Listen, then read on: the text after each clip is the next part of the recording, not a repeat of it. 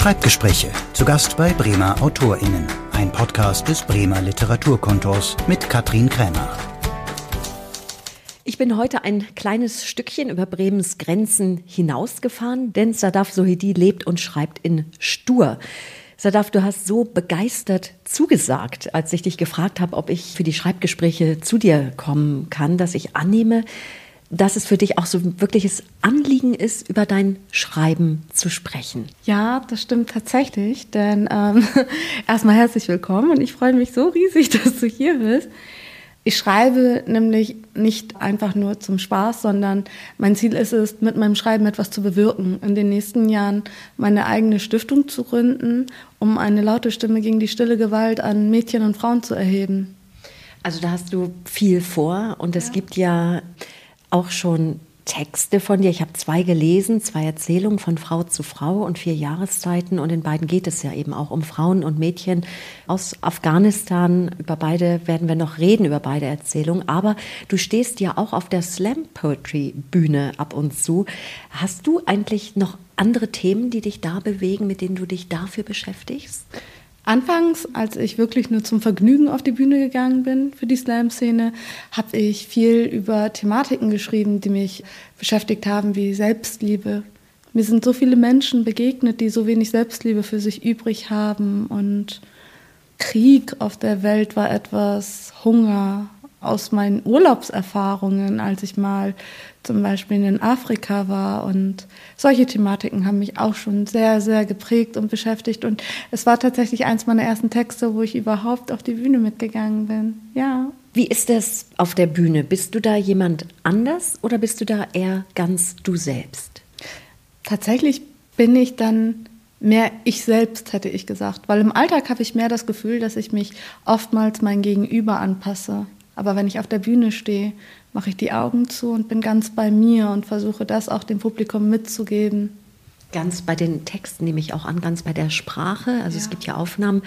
Ähm, ich konnte dich leider noch nicht erleben, aber das merkt man sehr. Und wie ist es beim Schreiben? Versinkst du dann richtig in eine andere Welt oder hast du eher das Gefühl, du bist ganz klar im Kopf, ganz konzentriert und vielleicht wacher als sonst?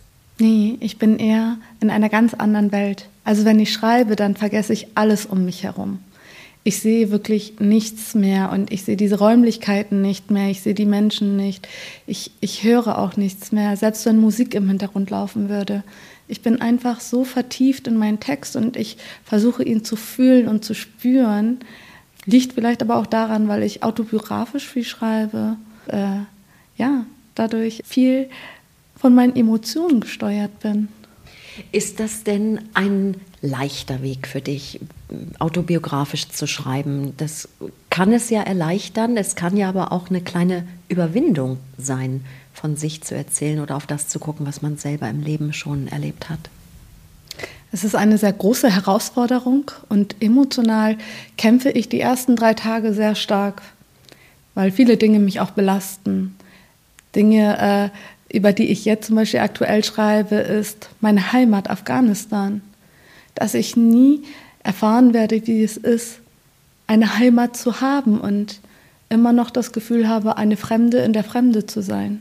Wie es wäre, eines Morgens mal zu erwachen und an einer Haustür zu klingeln, ein junges Mädchen herauszuholen, die aussieht wie ich, die nicht blaue Augen hat oder eine helle Haut und die meine Sprache spricht wie es sich anfühlen mag, nicht die Außenstehende zu sein, egal wo man hinkommt.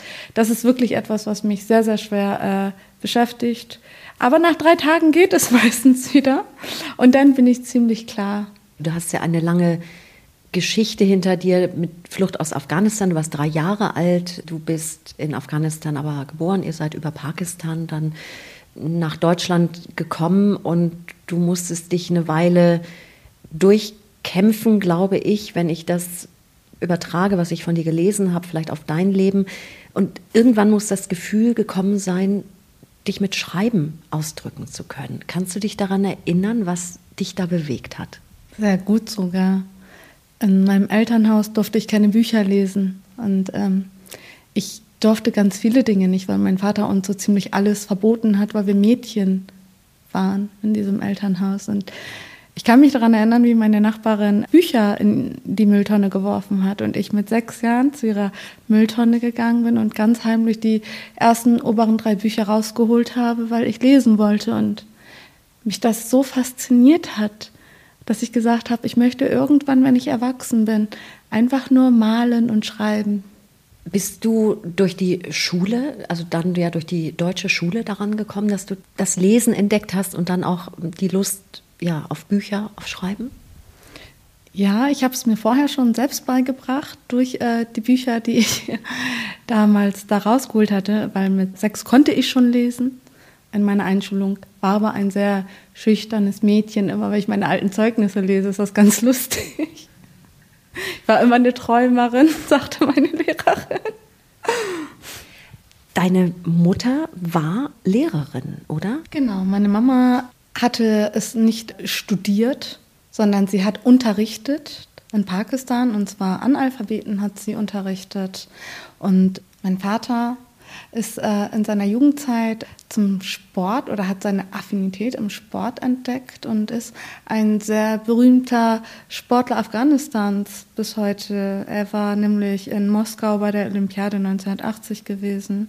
Als Ringer? Ja, genau. Er war als Ringer in Moskau und Luschniki gewesen. Ich habe noch alte Bilder von ihm, wie er mit der Flagge Afghanistans durch das Stadion läuft.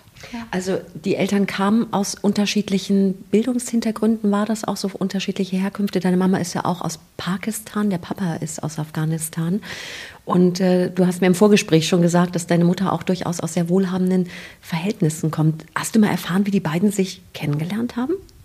Ja, es war tatsächlich durch einen angeheirateten Onkel, der meinen Vater äh, überzeugen wollte zu heiraten. Es war nicht so, wie wir es hier in Deutschland kennen, dass man sich kennenlernt und ähm, sich ineinander verliebt. Obwohl das gab es auch in Afghanistan, aber meine Mutter kam nicht aus so einer modernen Familie. Und mein Vater auch nicht. Und sie wurden ja einander vorgestellt und dann versprochen und haben wildfremd geheiratet. Ich wollte natürlich mit der Frage nach deiner Mutter und dem Lehrerinnen-Dasein darauf hinaus, ob sie nicht Bücher mitgebracht hat in die Familie, ob sie euch vorgelesen hat, ob sie euch so eine Welt eröffnen konnte zur Literatur, zu Büchern, zu Bildung. Meine Mutter ist ähm, im Herzen immer eine Kämpferin gewesen, die uns alles mitgeben wollte. Das könnte ich heute als erwachsene Frau so wiedergeben, aber nein, tatsächlich hat meine Mutter uns nicht mit Büchern in Berührung gebracht. Meine Mutter hatte noch weniger Rechte als wir.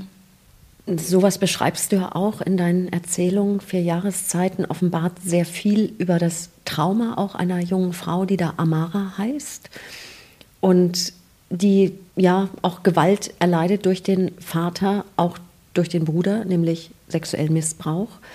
Und dadurch, dass du eben in der Ich-Form schreibst, hatte ich immer das Gefühl, du schreibst durchaus deine Geschichte auf.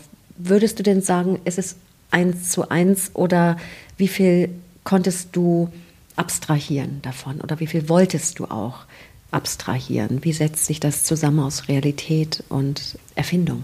Tatsächlich ist es rein autobiografisch und es ist nichts erfunden an der Geschichte.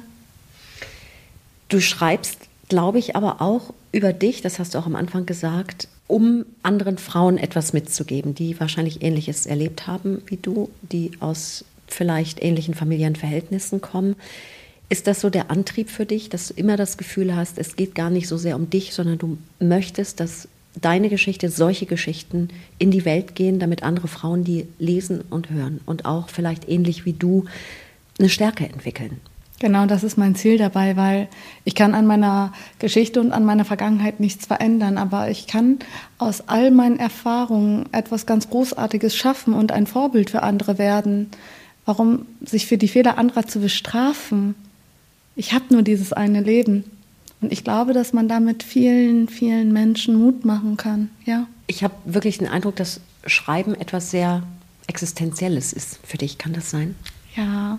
Es gibt mir das Gefühl, andere gehen zur Therapie, andere gehen feiern, treffen sich mit Freunden. Und bei mir ist Schreiben wie eine Heilung meiner Seele diese Flucht aus Afghanistan, du warst drei, du wirst wahrscheinlich nicht wirklich Erinnerungen daran haben. Oder hast du Bilder, die rückwirkend doch noch in dir sind?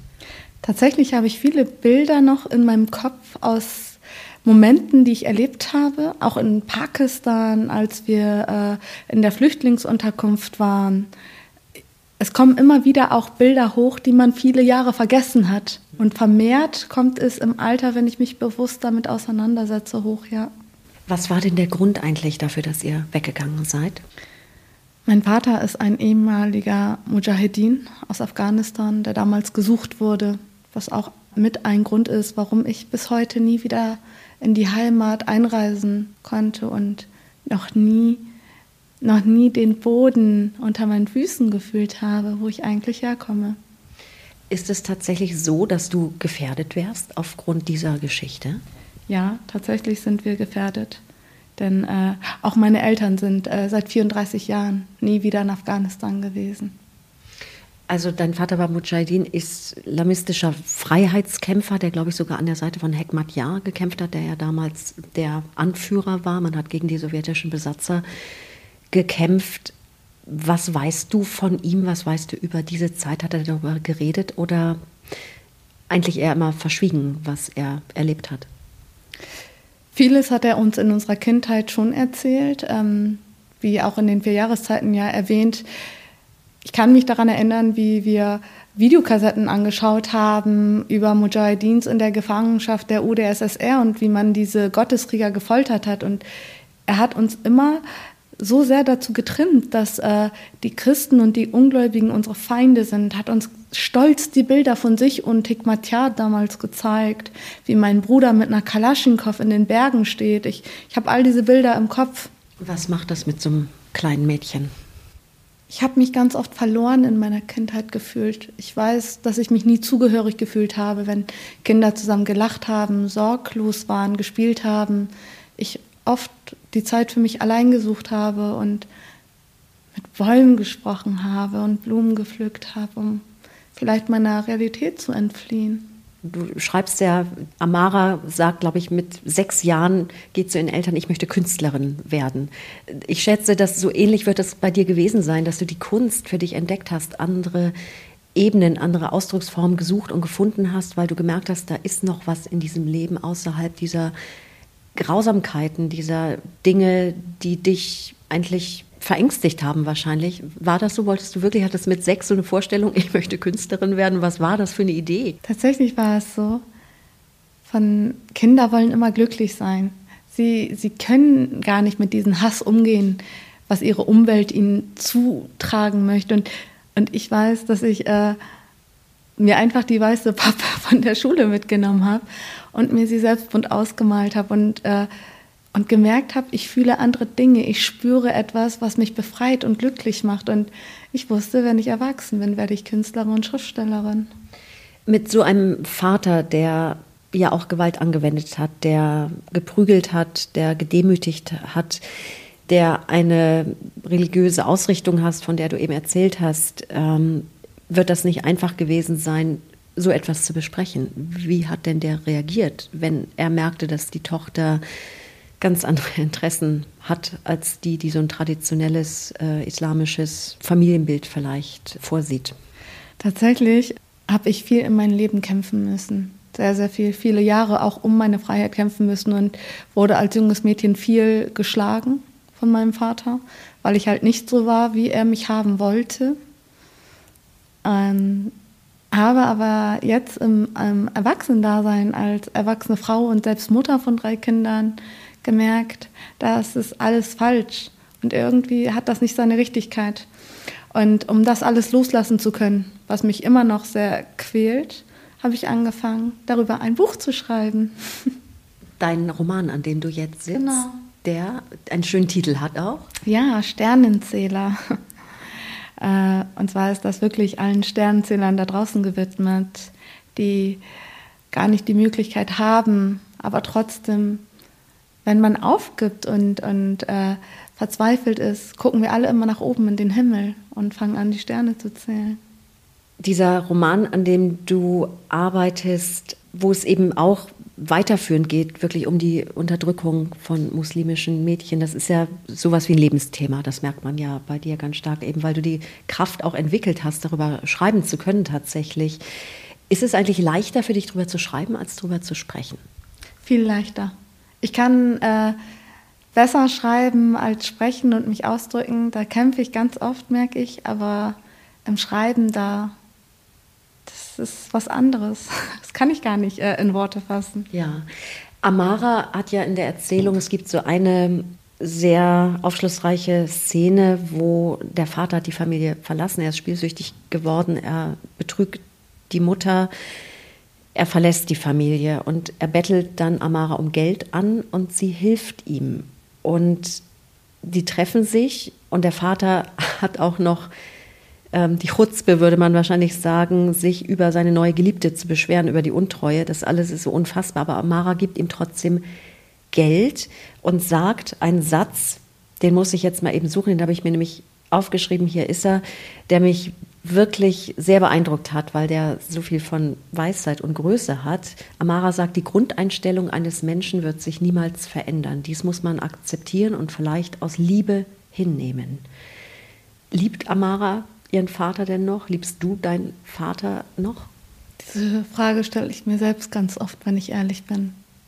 Natürlich liebe ich meine Eltern.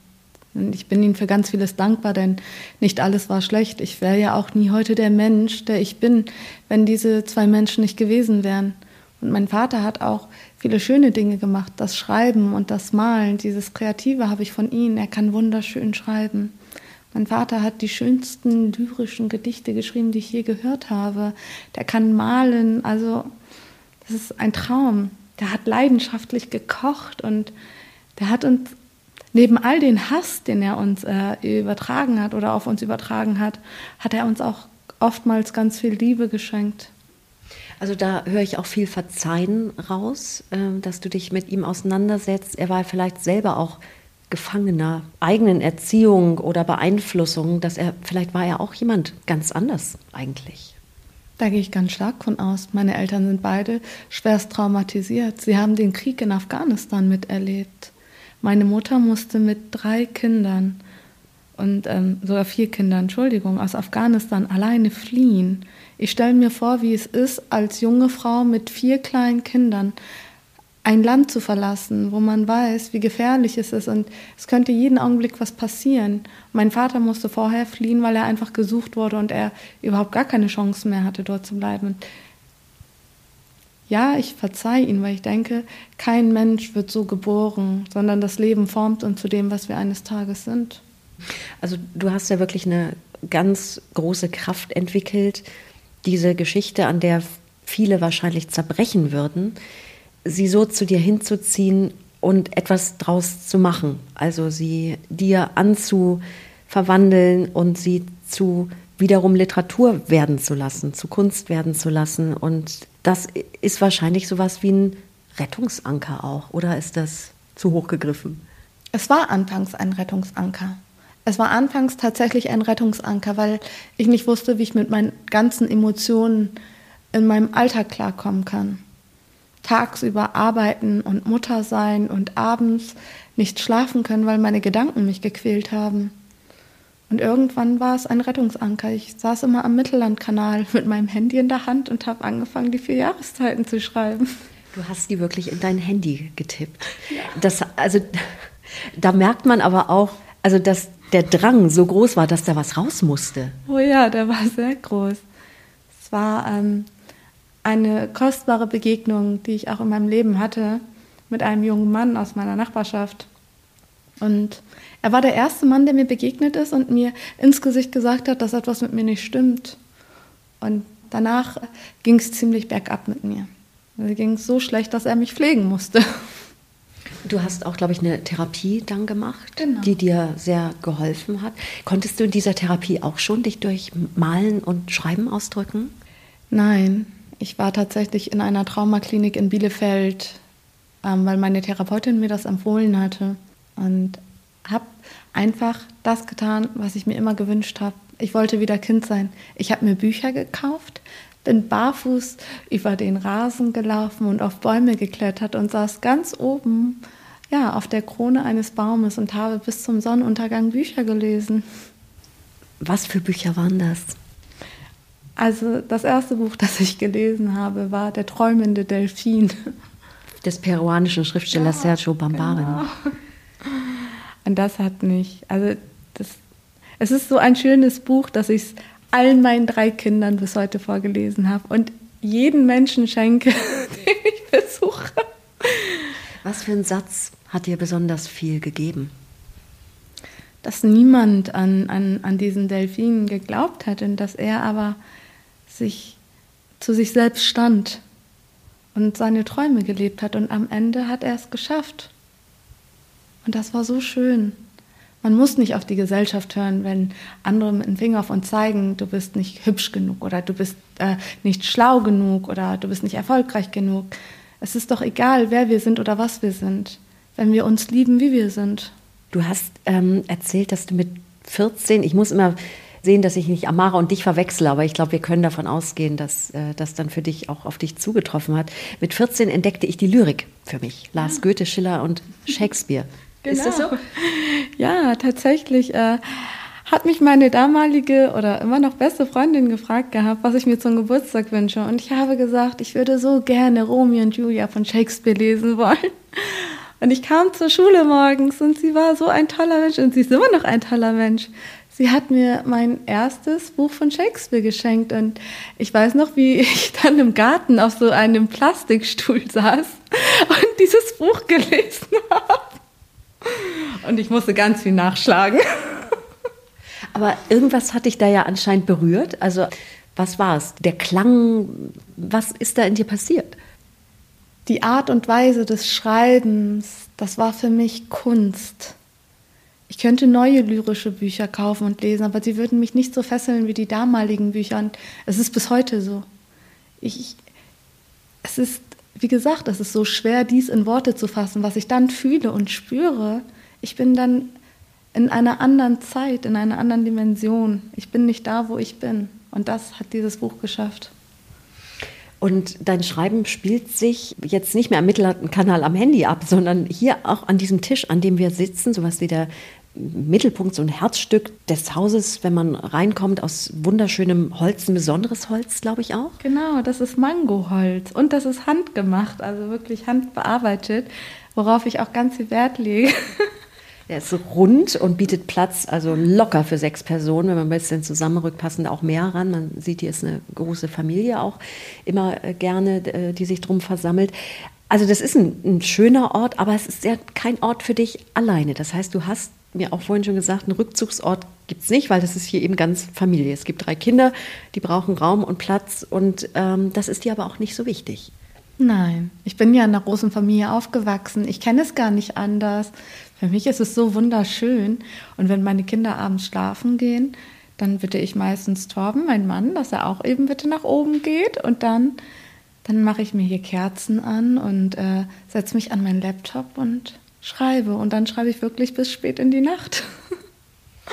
Und dann hast du ja auch noch einen Job, du gehst dann auch noch arbeiten, also das alles bringst du unter einen Hut, machst Kunst. Wenn man sich umblickt, hier hängen einige Kunstwerke von dir, die wirklich beeindruckend sind. Ein sehr schönes Bild, abstrakt, das mit Gerechtigkeit und Ungerechtigkeit zu tun hat. Hat das einen Titel eigentlich?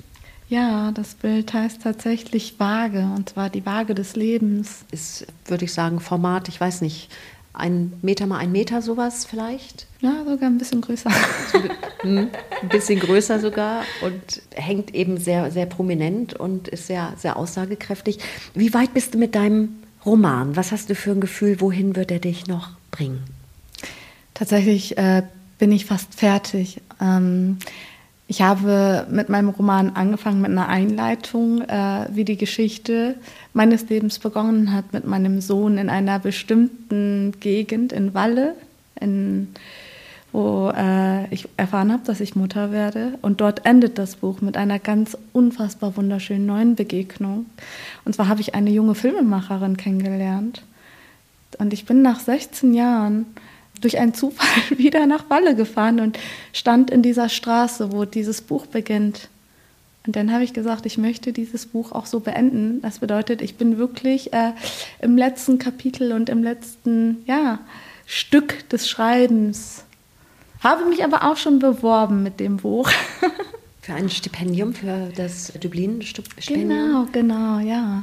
Und das würde dir wahrscheinlich helfen, ein bisschen Freiraum geben und äh, dir viel bedeuten, wenn du das bekommen würdest. Wer unterstützt dich noch? Also außer äh, dein Mann nehme ich an natürlich, aber wo hast du das Gefühl, wo kommt Bestätigung für das, was du schreibst? Ich habe eine ich habe viele wundervolle Menschen kennengelernt. Von der Rosa-Luxemburg-Stiftung, die Evelyn Wittig, Dr. Evelyn Wittig, die mich auch tatkräftig unterstützt und ähm, mir die Möglichkeit auch gibt, für die Rosa-Luxemburg-Stiftung und die Erik-Neutsch-Stiftung äh, deutschlandweit auf Lesung zu gehen, was unfassbar schön ist. Dann habe ich aber durch, ähm, durch das Lektorat des Buches damals, als es veröffentlicht wurde, Kapstadt kauft Kür, eine wunder, wundervolle, zauberhafte Frau kennengelernt, und zwar Dr. Angelika Haas. Und sie war 14 Jahre lang Parteisekretärin im Bundestag für die Linke. Und sie macht tatsächlich immer das Lektorat für alle meine Texte bis heute. Ja. Also das heißt, könnte dich dann auch mit dem Roman weiter begleiten, womöglich. Wenn du diese Texte liest, also du bist ja wirklich eingeladen, immer wieder daraus vorzulesen. Wie ist das für dich? Aus diesen ja, sehr sensiblen persönlichen Texten vor Publikum zu lesen. Fällt dir das leicht? Es fällt mir unfassbar leicht, weil ich merke, wie nach meinen Lesungen das Publikum reagiert. Erst gibt es eine Schweigeminute. Und dann merkt man aber, dass alle anfangen zu grübeln und vorsichtig die Arme heben, um Fragen zu stellen. Und ich merke, wenn ich fertig bin mit so einer Lesung, wie oft doch Frauen zu mir kommen und sich bei mir bedanken dass ich ihnen Mut gemacht habe mit dem. Kommen auch junge Frauen mit afghanischem Hintergrund vielleicht, die merken, da wird meine Geschichte erzählt. Hast du das schon erlebt? Noch nicht, muss ich ganz ehrlich gestehen. Es sind zum größten Teil wirklich ältere Damen und äh, immer deutscher Herkunft. Den du Mut machst. Ja, sie stehen meistens wirklich mit Tränen in den Augen vor mir und bedanken sich bei mir und sagen zu mir, dass sie viele Jahre gebraucht haben, das zu verstehen, was ich in meinen jungen Jahren schon verstanden habe. Also letztlich eine Geschichte von Frauen, die nie so richtig ihren Weg finden konnten oder durften? Meistens, ja. Auf diesem Weg machst du weiter und ich glaube, du wirst den mit großem Optimismus weitergehen, so wie ich dich äh, erlebe, mit viel Kraft und Energie und Strahlkraft auch liebe Sadaf, äh, da wünschen wir dir alle, glaube ich, die wir dir jetzt zugehört haben, noch ganz viel Energie und Power und Kreativität. Und ich glaube, es gibt gar keinen Zweifel daran, dass du das alles weiterhin haben wirst für deine neuen Bücher, für deinen Roman, auf den ich wirklich gespannt bin. Vielen Dank, dass du Zeit hattest für die Schreibgespräche. Ich bedanke mich auch ganz herzlich und schön, dass du hier warst. Schreibgespräche. Zu Gast bei Bremer AutorInnen. Ein Podcast des Bremer Literaturkontors. Mehr Folgen gibt es auf literaturkontor-bremen.de.